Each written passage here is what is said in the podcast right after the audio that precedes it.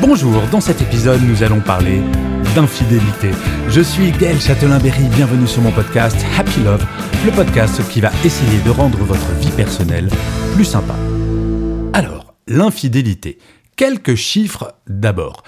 En fait, il semblerait, selon les études, que depuis les 50 dernières années, l'infidélité chez les femmes a bel et bien augmenté de façon continue. Et oui, en 1970, seulement 10% des femmes admettaient être infidèles, 24% en 2001, 32% en 2014. En 2019, une femme sur trois avoue, je déteste ce mot, avouer, mais bon, c'est une autre question, avoir couché avec un autre homme que son partenaire actuel. Même si les chiffres augmentent, ils restent inférieurs à celui des hommes, puisque en 2018, je n'ai pas trouvé de chiffres plus récents, 49% de vos compagnons, mesdames, avouaient avoir été infidèles. Et si l'on parle de l'infidélité, la question qui est intéressante, c'est le pourquoi. Eh bien, une Française sur deux, 52%, explique sa dernière incartade par son attirance physique ou sexuelle pour la personne avec laquelle elle a couché. Et en fait, ce que cela veut dire, c'est que l'infidélité féminine ne constitue pas uniquement une réponse à des problèmes au sein du couple. Bon, nous n'allons pas nous mentir, pour 47% d'entre vous, mesdames, l'infidélité trouve son origine dans le manque d'attention du conjoint. Bref, l'infidélité, ce n'est pas une question de genre, nous pouvons toutes et tous être infidèles.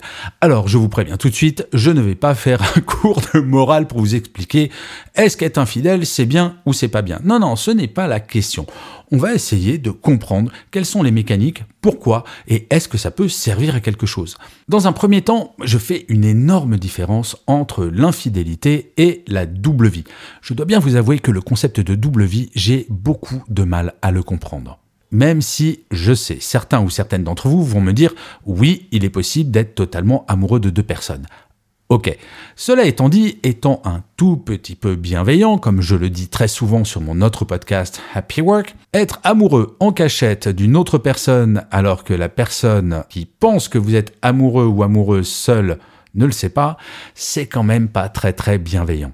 Je crois, oui, que l'infidélité est quelque chose contre laquelle il faut lutter car nous avons ce potentiel, toutes et tous, d'être infidèles à un moment ou à un autre on peut tout de suite imaginer la situation où vous êtes en séminaire, très loin, à l'autre bout du monde, dans un endroit paradisiaque, vous faites la fête. Et bon, dans votre couple, en ce moment, c'est pas la fête. Et il y a un joli petit jeune homme ou une jolie petite jeune femme qui vous fait du gringue.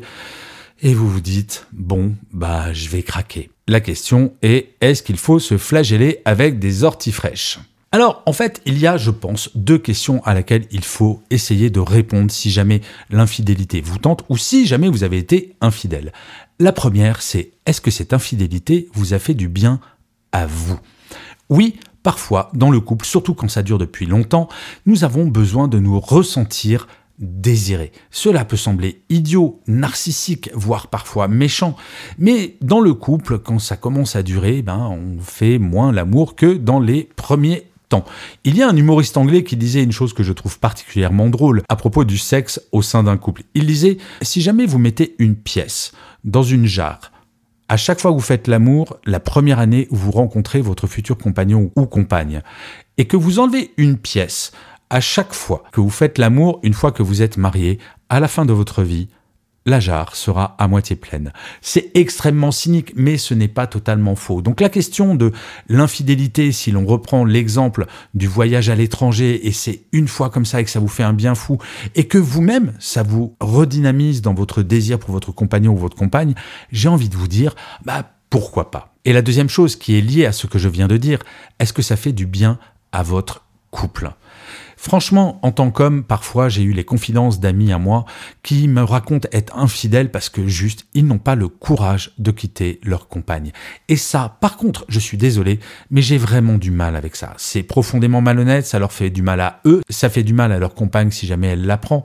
Bref, c'est profondément malhonnête intellectuellement. Là, je ne parle pas de morale, je ne parle pas de morale judéo-chrétienne, je parle juste qu'à un moment, je crois profondément qu'il faut être en phase avec nous-mêmes.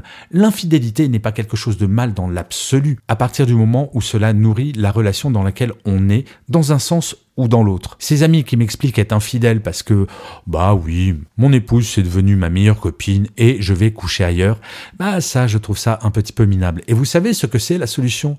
En parler au sein du couple. Vous savez, dans ma vie, il m'est arrivé d'être infidèle, je n'en tire littéralement aucune fierté, mais par contre, dans le dernier couple dans lequel j'étais, eh bien nous en parlions. En fait, je crois que la clé, c'est d'en parler au sein du couple, de cette crainte de devoir devenir infidèle. Oui, c'est un sujet tabou, mais dire à son compagnon ou à sa compagne, tu sais, moi j'ai besoin de me sentir désiré et j'ai besoin de te désirer et que là, eh ben, il y a quelque chose qui ne va plus et j'ai peur d'être infidèle. C'est une peur légitime. Et ça ne veut pas dire, hé, gars, si tu ne bouges pas, je vais te tromper dans deux jours. Ça veut juste dire, bah, peut-être qu'il ne faut pas prendre l'autre comme étant acquis. Finalement, l'infidélité n'est qu'un symptôme, une réponse. Et je ne parle pas des grands psychopathes qui sont pathologiquement infidèles.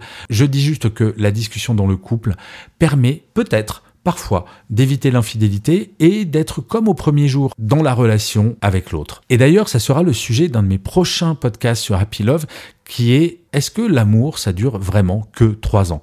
Je n'en suis pas totalement convaincu, mais j'apporterai une réponse plus complète dans le prochain épisode. Je vous remercie mille fois d'avoir écouté cet épisode de Happy Love. N'hésitez surtout pas, et c'est très très très important, surtout au début du podcast, de mettre des étoiles, de mettre des commentaires, de vous abonner sur votre plateforme préférée. Et n'hésitez pas non plus à m'envoyer sur mon Instagram des suggestions de sujets. Je les traiterai avec un immense plaisir. Je vous dis rendez-vous au prochain épisode et d'ici là, plus que jamais, prenez soin de vous.